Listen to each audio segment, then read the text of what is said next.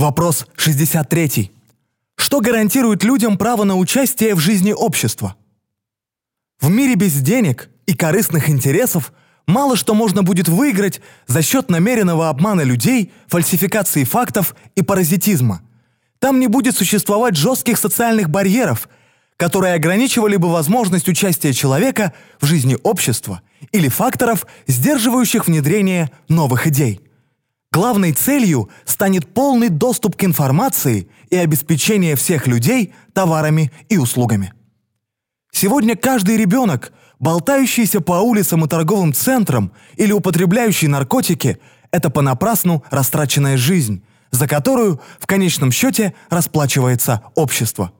В ресурсоориентированной экономике будут предусмотрены места для детей, куда они смогут пойти, где они смогут учиться и играть.